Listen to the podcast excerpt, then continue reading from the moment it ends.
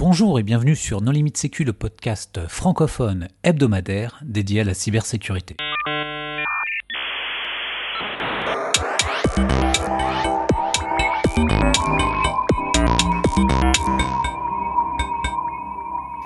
Alors aujourd'hui, un épisode euh, un peu particulier puisque nous avons deux invités qui ont participé à la compétition Pontoon 2022 sur la voiture connectée euh, Tesla.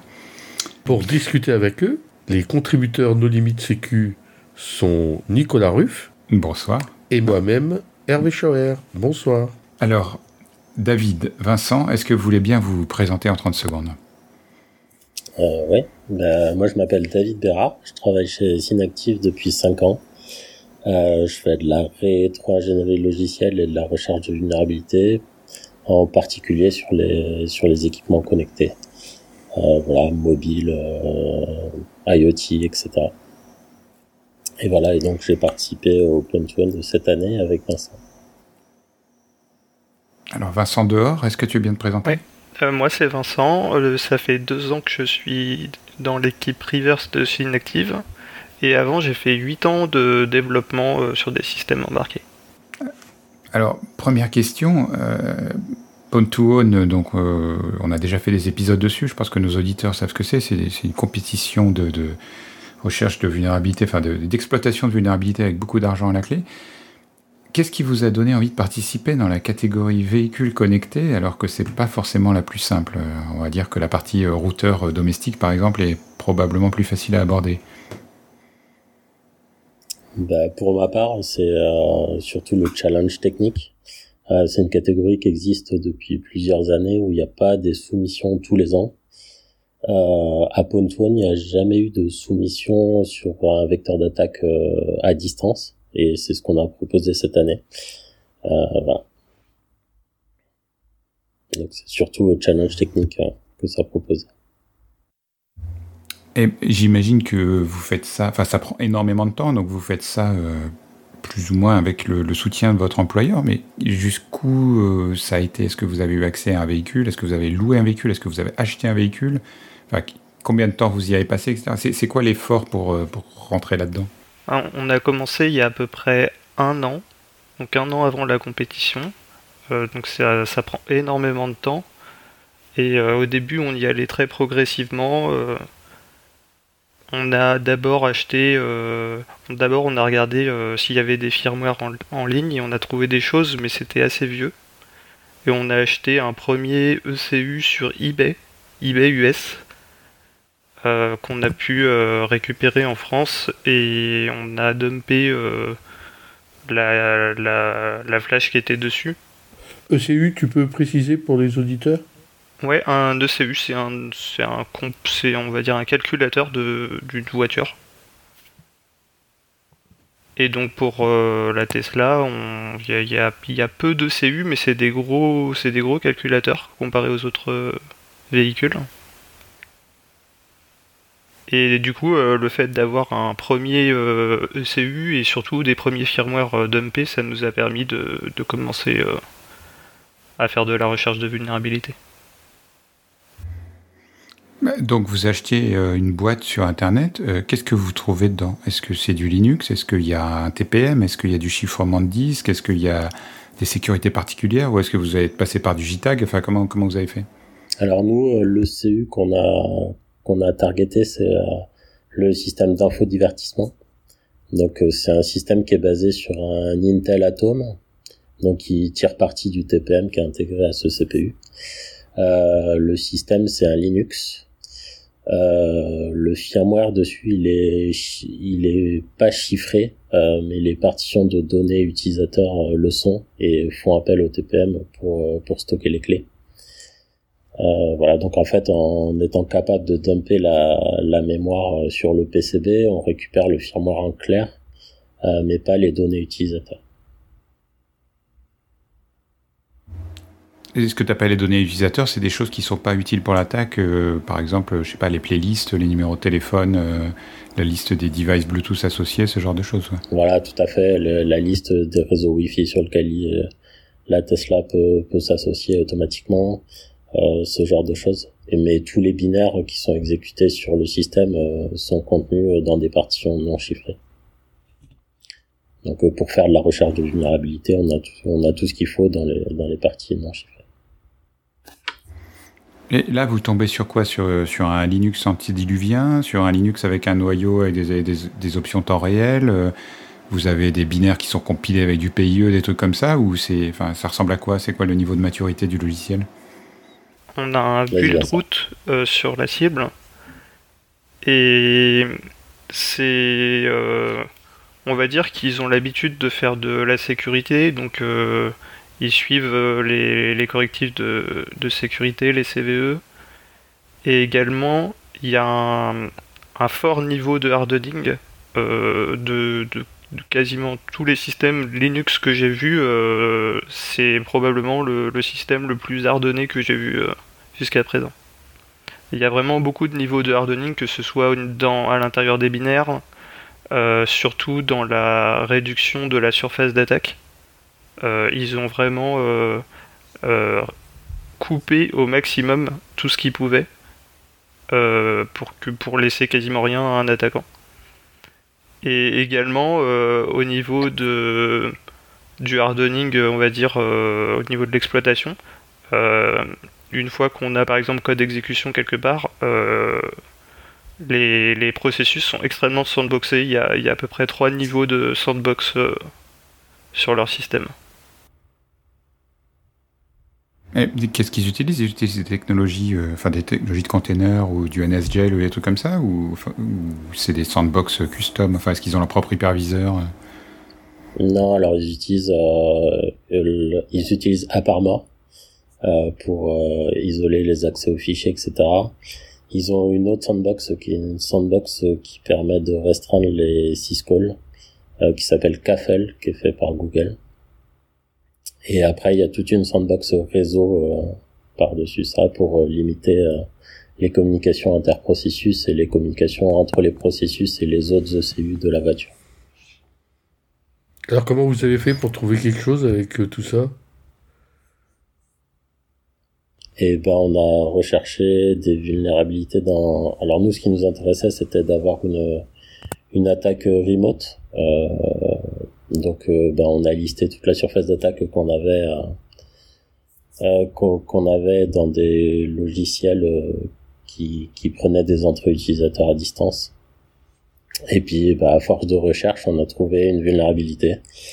Donc, on l'a trouvé assez rapidement cette vulnérabilité, mais elle est très très complexe à exploiter. Donc, on l'a laissé de côté pendant plusieurs mois pour revenir après parce qu'on n'avait rien trouvé d'autre. Et euh, ça a fini par être la vulnérabilité qu'on a utilisée pour la compétition. Mais alors du coup, c'est quoi comme vulnérabilité? Enfin, Est-ce que la base de code est en C, en C++, en Go, en Rust? Et du coup, en fonction de ça, quel, type de vulnérabilité vous, pouvez trouver là-dedans? Alors je pense qu'on peut pas euh, dire euh, exactement quel type de programme c'est parce que ça va donner un indice sur, sur quel composant est, est, ciblé, mais par contre c'est une vulnérabilité de type euh, euh, corruption de mémoire. Bah, de toute façon, vous avez déjà dit que c'est le système de divertissement que vous avez attaqué. Oui. Donc euh, c'est dans le système de divertissement qu'il restait une, une, faille. Oui, tout à fait. Oui, voilà, mais il y, a énormément de logiciels qui fonctionnent sur ce, sur ce système. C'est un système complet. mais le système de le système de divertissement, il n'est pas autonome, il est relié euh, au reste du véhicule? Alors sur la Tesla, il y a un seul écran de contrôle. Euh, cet écran va pouvoir vous servir à regarder Netflix comme euh, à allumer vos essuie-glaces. Et donc bah, forcément, c'est le système d'infodivertissement qui va gérer tout ça et qui va lui envoyer des ordres, par exemple pour allumer les essuie-glaces, il va envoyer un ordre à, une gateway qui est un autre composant sur le PCB de, de cette ECU qui lui va filtrer les, filtrer les messages et les transférer au reste de la voiture. Oui, donc il y a un firewall, donc a priori on ne va pas faire grand chose à partir du système de divertissement. Alors on en fait, peut faire que ce qui est autorisé. Euh, mais il y a déjà une une une surface assez importante parce qu'on peut par exemple ouvrir ouvrir les fenêtres, ouvrir les portes, ouvrir les coffres. ça laisse une une large gamme de, de possibilités. À partir de à partir d'une exécution de code dans un processus, par contre, euh, on a besoin euh, d'y ajouter euh, un autre type d'exploitation, soit, soit un LPE kernel, soit une sandbox escape, pour pouvoir par exemple communiquer avec, avec d'autres composants que le, que le système d'infotainment. Oui, parce qu'en fait, le firewall, il est lui-même sur le CU. Donc, en fait, si vous êtes si vous avez le niveau de privilège maximum sur le système, vous pouvez en fait contourner les filtrages, c'est ça? Alors non, parce qu'il y a plusieurs CPU dans le CU. Donc le système d'info d'avertissement, comme je le disais tout à l'heure, c'est un Intel Atom. Et après, il y a sur le même PCB, il y a un Freescale euh, PowerPC qui va lui être vraiment un système à part qui va gérer tout, euh, tout le firewalling des messages CAN euh, et qui va laisser passer les choses. Donc il faut, euh, il faut être capable de rebondir sur ce, sur ce CPU pour être capable de contourner les filtrages.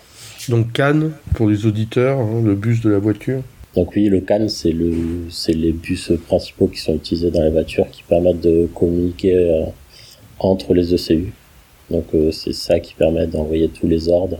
Ben, par exemple, comme on le disait tout à l'heure, dans le cas de la Tesla et de, je pense, la plupart des voitures, quand vous allumez vos essuie-glaces, eh ben il y a un ordre qui part sur un bus et qui va se retrouver jusqu'à l'ECU qui contrôle physiquement euh, les essuie-glaces pour les allumer.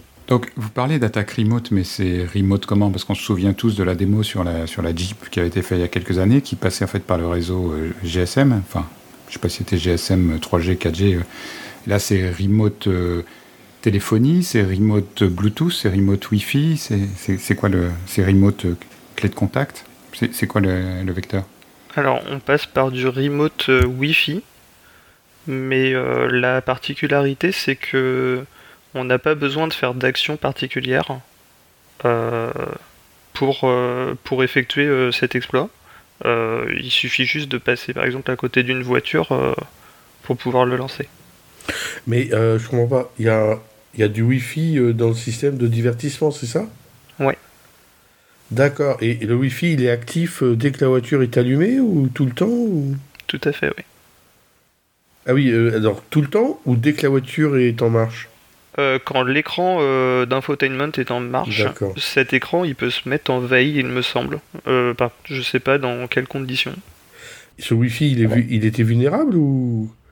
En gros, la question c'est est-ce que vous devez connaître le mot de passe Wi-Fi ou est-ce que vous passez par une faille du chipset non, alors on n'a pas besoin du driver on n'a pas besoin de connaître de mot de passe, il suffit qu'on soit à portée de Wi-Fi.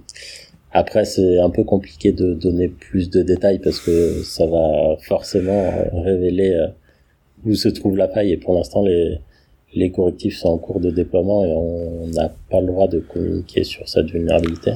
Mais voilà, on a juste besoin d'être à portée euh, de, de réception Wi-Fi de la voiture.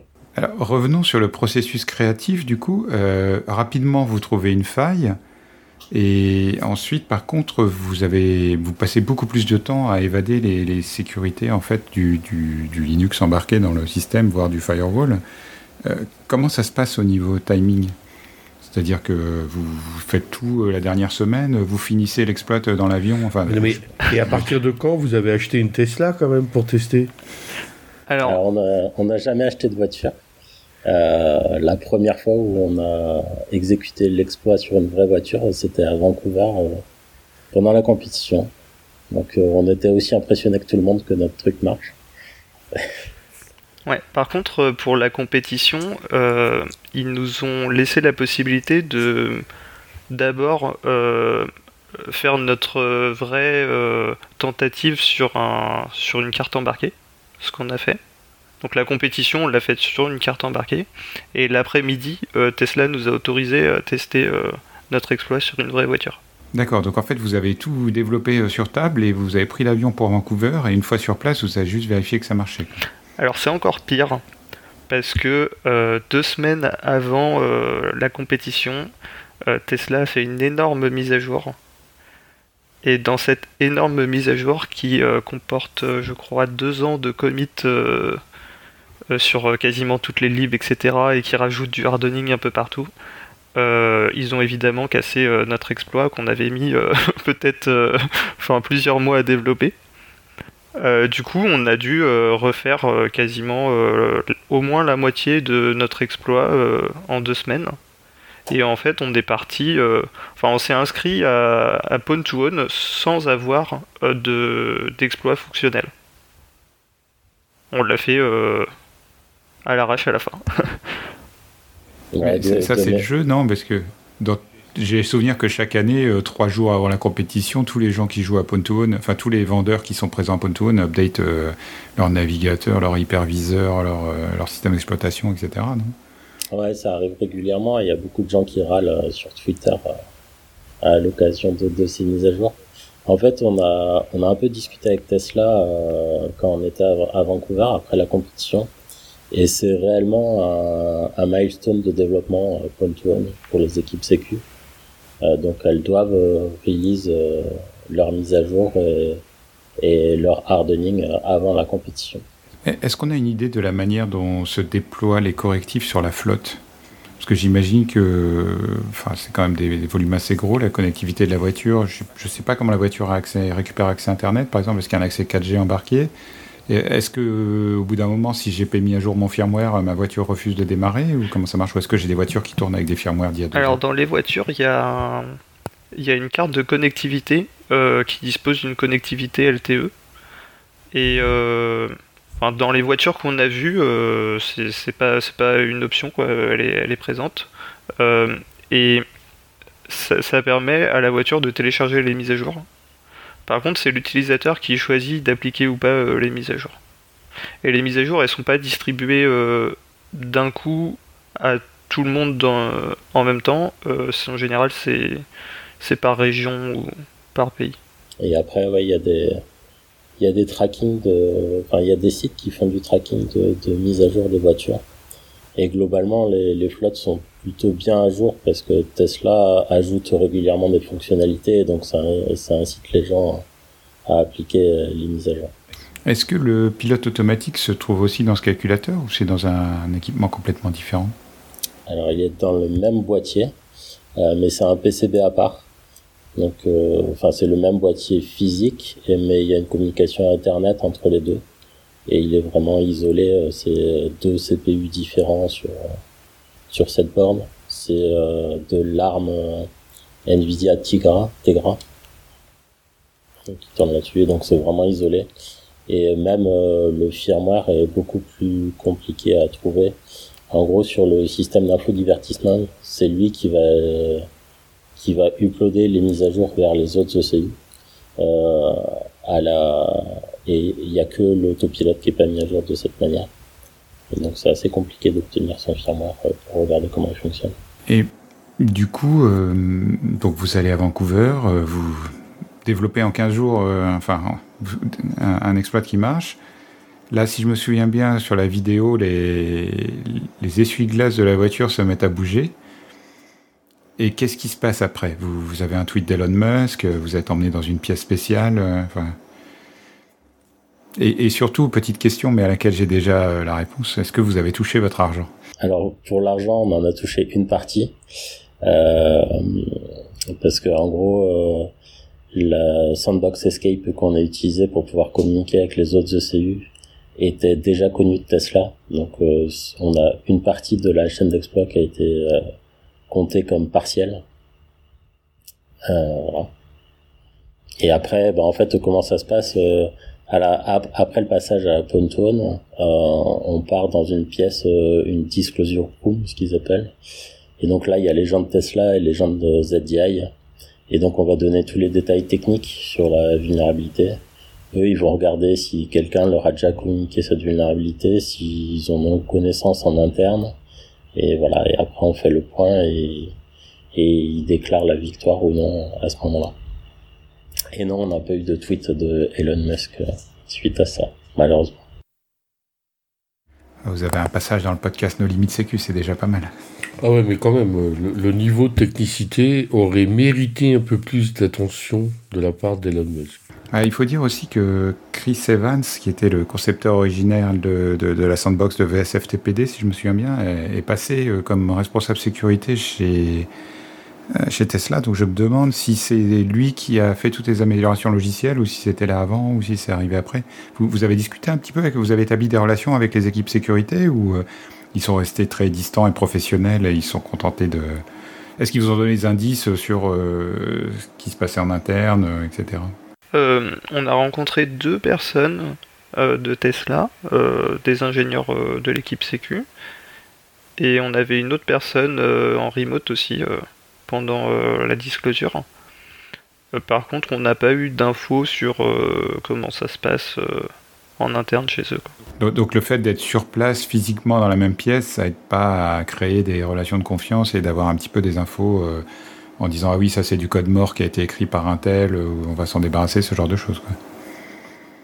Non, par contre c'est assez marrant de de discuter avec eux et de voir euh, quand on leur explique sur quel point on a on a bloqué et quel point nous ont facilité la vie, euh, de voir un peu leur réaction, euh, parce qu'en en fait, euh, nous, pendant quelques mois, on a cherché à attaquer leur système, et eux, ils savaient implicitement que c'était ce type de choses, par exemple, qu'on pouvait target, donc ils faisaient un peu le, boulot de, inverse, quoi. Donc c'était assez intéressant de voir. Oui, bah, la vision des défenseurs n'est pas du tout la vision des attaquants, en fait. Ça, c'est vrai dans tous les domaines de la sécurité. Euh. Je pense à Lapsus avec son, son brute force de multifacteur euh, qui va harceler l'utilisateur jusqu'à ce qu'il clique sur oui. Euh, c'est quelque chose qui n'était pas du tout pris en compte dans les modèles de risque des RSSI. je vais poser une question à laquelle vous n'êtes pas obligé de répondre, mais la rumeur dit que, enfin la rumeur, Twitter dit que en fait il y a un OpenVPN qui est monté entre les voitures et le, et le siège de Tesla pour euh, bah, justement faire du reporting sur les incidents de conduite, les mises à jour logicielles et autres. Est-ce que vous avez été tenté de, partir de la voiture et de remonter un petit peu plus loin dans le réseau de management, euh, ce genre de choses? Alors pour Pwn to Own, euh, on n'a pas le droit de, cibler l'infrastructure de Tesla. Donc non. par contre, on s'est intéressé euh, alors VPN qui est pas OpenVPN pour le coup. Je crois qu'à une époque ça a pu l'être sur certains certains devices, peut-être pas peut-être des trucs de dev. Euh, et ça l'était sur les vieilles modèles S. Il y a eu des articles. Je, ne sais pas. J'ai lu qu'à un moment le VPN était tombé en panne et que c'est comme ça que les gens ont se rendu compte qu'il y avait un OpenVPN. Mais après, j'ai pas plus de détails, c'est pas du tout ma spécialité. En tout cas, on n'a pas cherché à, attaquer les serveurs. Quoi. Euh, la seule chose qu'on a essayé de faire, c'est quand on a récupéré euh, le CU qu'on a acheté sur eBay, là, euh, pour les mises à jour, il faut monter ce VPN. Donc on a essayé de monter le VPN et d'essayer de, récupérer les mises à jour par ce biais-là. Mais Tesla désactive assez rapidement. Je pense que les ECU sont issus de voitures qui se sont crachées et les ECU sont assez, rapidement désactivés sur les serveurs. C'était vraiment un point, euh, on va dire, bloquant pour, euh, pour ce qu'on voulait faire parce que on est resté, euh, on n'a jamais pu mettre à jour le CU qu'on avait acheté. Et donc on est resté à une version fixe et on n'avait pas les mises à jour. donc potentiellement on passait énormément de temps à faire un exploit qui, qui, qui ne marcherait plus sur des nouvelles mises à jour. Et finalement, la, grosse limite euh, à attaquer euh, des véhicules, c'est que si tu es pas prêt à sacrifier, entre guillemets, un véhicule, bah, c'est quand même euh, hyper compliqué. Parce qu'en fait, idéalement, pour vraiment chercher des attaques, il, faudrait un véhicule que tu désosses, si je puis dire, virtuellement, pour euh, placer tes sondes à droite et à gauche, euh, écouter ce qui se passe, mais que tu fais croire à Tesla que ce véhicule euh, est toujours en fonctionnement normal. Ah oui, tout à fait. Ouais. Ben ouais, il faut. Donc ça, c'est quand même parce que je sais qu'il y en a certains qui avaient attaqué le, le, véhicule du patron, sauf qu'à la fin, même un garagiste assermenté un concessionnaire officiel et tout, il pouvait rien faire. Et la voiture, euh, bah, il l'avait tellement planté qu'elle a dû retourner chez le constructeur. Autant dire que ce qu'ils avaient tenté dessus n'était pas passé euh, inaperçu. Et ça, c'est aussi le risque, je pense, si tu achètes une Tesla puis que tu essayes de, l'attaquer. Donc en fait, ce qui, limite la surface d'attaque, c'est la difficulté en fait d'attaquer un, objet aussi coûteux. Ouais, mais ouais, tout à fait. Mais par contre, pour le pour Tesla, ils ont euh, ils ont un programme spécial euh, le euh, Security Researcher Programme, je crois, euh, où il nous autorise par exemple à attaquer notre propre voiture si on se déclare dans ce programme. Et pour, les, pour les attaques par exemple software, etc., on peut avoir un peu d'assistance par exemple pour, pour remettre en marche quelque chose qui a été briqué ou autre. Quoi. Par contre, évidemment, les attaques hardware où il faut dessouder des, des composants, euh, là, euh, je pense que ça rentre pas du tout dans le cadre. Et après, l'avantage de la Tesla et de ce système d'infodivertissement, c'est qu'il est euh, assez facile à démarrer en standalone. Donc pour moins de 400 euros sur eBay, on peut trouver des on peut trouver des ECU et c'est assez trivial de les démarrer. Donc on peut euh, quand même bootstrapper euh, ces, recherches assez facilement. Ah, ce qui serait intéressant, c'est de faire le crime parfait euh, en faisant planter une Tesla à distance, enfin voilà, sans, qu'on comprenne. ça, ça, ce serait. Parce que bon, le, système de divertissement, c'est intéressant pour aller plus loin en fait, c'est comme porte d'entrée. Tout à fait, ouais. Mais justement, dans notre exploit, le, gros intérêt, c'est que déjà on est remote, c'est-à-dire qu'on est en dehors du véhicule quand on lance l'exploit, euh, que c'est zéro clic et que euh, à la fin, euh, on, peut atteindre la surface d'attaque des autres composants, y compris de l'autopilote. Et est-ce que c'est persistant? C'est-à-dire, si j'éteins ma voiture, euh, est-ce que vous perdez votre shell ou est-ce que euh, il y a une zone de, enfin, est-ce que est-ce que la mémoire de, de l'ECU et c'est une ROM ou c'est une mémoire inscriptible quoi? Alors pour Pontoon, il y a un add-on euh, de persistance que nous on n'a pas tenté, mais il y a pas mal de, de mémoire inscriptible où on peut stocker des choses et il y a probablement des vulnérabilités qui permettraient de persister euh, sur un reboot de la voiture. Et d'ailleurs, à, à Pontoon cette année, il y a quelqu'un qui a tenté, euh, qui a tenté une attaque euh, avec cet add-on, qui malheureusement l'a pas réussi. mais il devait avoir une vulnérabilité qui le permettait. Ah, donc cette année, vous n'étiez pas les seuls à concourir dans cette compétition, dans cette catégorie, alors que les années précédentes, il y avait personne ne s'était présenté. Oui, alors cette année, nous, on a tenté un accès à distance. Et la deuxième euh, tentative, c'était euh, en fait il y a plusieurs points d'entrée possibles pour Pontoon. Et l'autre a, tenté une attaque depuis le port Ethernet qui se trouve dans la boîte à gants. Donc euh, ça veut dire que déjà il faut se trouver à l'intérieur de la voiture et être capable de se brancher sur ce port pour lancer l'attaque. Et du coup, avec toute l'énergie que vous avez investie là-dedans, c'est quoi la suite? Vous, allez rejouer l'année prochaine? Vous allez tout publier pour que des gens puissent s'y mettre aussi? Ou vous allez vous faire embaucher par Tesla Non, non, la, suite, c'est déjà que tous les constructeurs automobiles euh, vont faire appel à vous. Il hein. n'y a pas de choix. Enfin, vu l'investissement, j'espère que c'est le cas. Après, bah oui, il faut retenter l'année suivante. Alors, vous allez y retourner Eh ben, pourquoi pas pour l'instant, on a, on s'est pas mis à regarder, à chercher autre chose, mais pourquoi pas. Et après, bah, ce qui va se passer, c'est aussi, on va présenter tous les détails techniques euh, dans une conférence euh, en octobre 2022 euh, à Hexacon. Donc là, il y aura vraiment tous les détails de la vulnérabilité, vu qu'on aura passé le délai pour le, dans lequel on n'a pas le droit d'en parler. Et on va pouvoir détailler tout ça. Et est-ce qu'il y a d'autres constructeurs euh, qui vont faire pareil? Qui ont annoncé quelque chose, non? Euh, bah, En tout cas, Pontoon, c'est le seul constructeur automobile qui participe.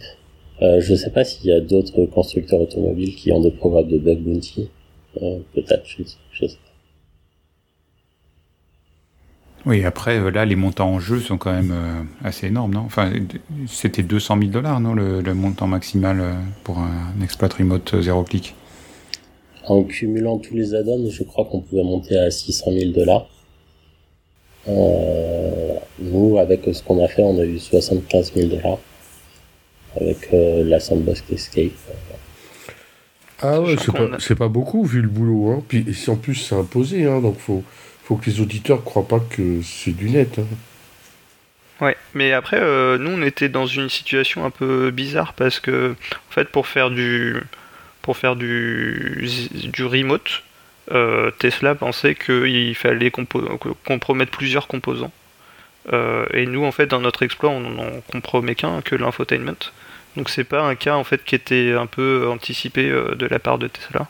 C'est pour ça qu'on est dans un dans une entrée un peu bizarre. Euh, en fait, on est dans la même entrée que si on était à l'intérieur du véhicule, à pouvoir euh, euh, faire des choses sur l'écran, etc. Quoi. Oh bah c'est un peu triché de leur part quand même. Bah on n'était pas, enfin il y avait, on était vraiment un peu, enfin on n'était pas dans les règles quoi, dans ce qu'on a fait.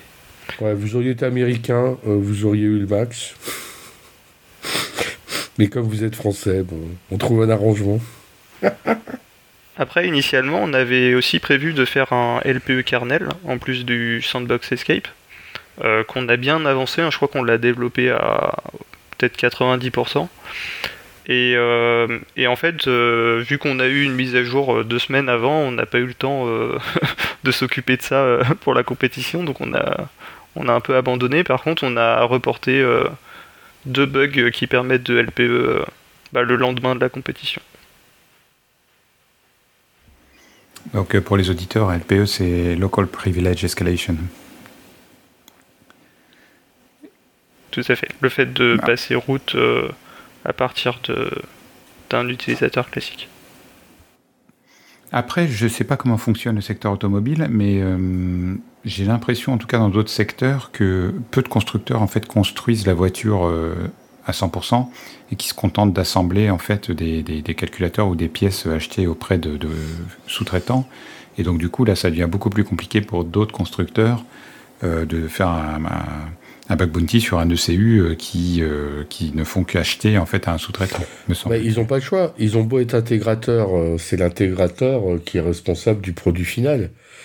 Et donc, oui, mais est-ce que ça lui donne le droit euh, juridiquement d'autoriser le reverse engineering de son produit ça, Alors, ça lui donnait pas euh, jusqu'à récemment, mais l'automobile se, se, se, réingénère très très fortement avec euh, les nouvelles normes en vigueur. Donc, je pense que ça va bien bouger. Bon, David et ou Vincent, est-ce que vous voulez apporter le mot de la fin? Bon, alors on vous félicite, hein. on est très fiers que ce soit une équipe française euh, qui réussit. Hein. Un grand, très grand bravo. Ça a quand même fait pas mal de buzz, ça c'est quand même top génial. Et j'espère que euh, vous réussirez une deuxième fois euh, pour continuer dans le buzz très positif que ça donne à la France. merci beaucoup. Merci beaucoup. Et oui, après, nous, on s'est aussi beaucoup amusé à, faire ça, donc c'est, même si c'est beaucoup de travail, c'était aussi euh, assez agréable comme recherche.